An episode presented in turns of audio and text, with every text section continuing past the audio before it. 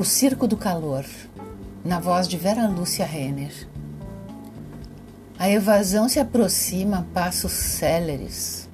Marcha essa despercebida pela maioria do populacho circundante das areias, sejam eles animais, plantas ou humanos.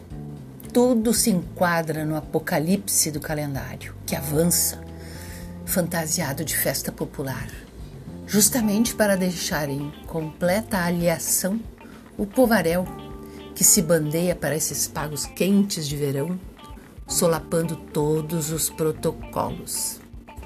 Não há mãos a medir na arrecadação de todo tipo de aventura que traga um gole inebriante para cessar qualquer coisa que mude o vento e traga descompostura para o centro do picadeiro. Picadeiro esse que resta como um chão batido, açoitado, dia e noite.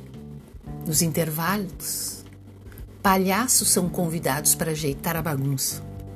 E assim vai sendo, dia após dia deste tempo, que parece ser o juízo final do verão.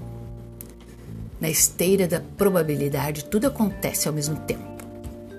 E a algaravia dos pássaros ganha coadjuvante sonoro que os emudece tal a falta de sintonia do que atravessa os ares. E lá se vão, em fila indiana, as trombetas, que são a marca registrada do tempo de calor, para esses lados, ofertando o que se quer, ou nem tanto, seguida pela boutique ambulante colorida, da moda abrasadora. De olho no calendário, os festejos se aceleram e não há tempo a perder. Tudo deverá ser vivido em poucos dias.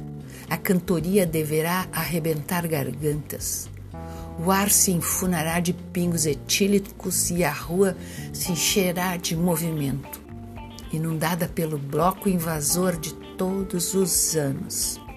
Em paralelo, as porteiras da cidade, os cadeados dos condomínios e as aldravas das residências se abre de par em par, aguardando com ânsia a retirada dos artistas do circo do calor.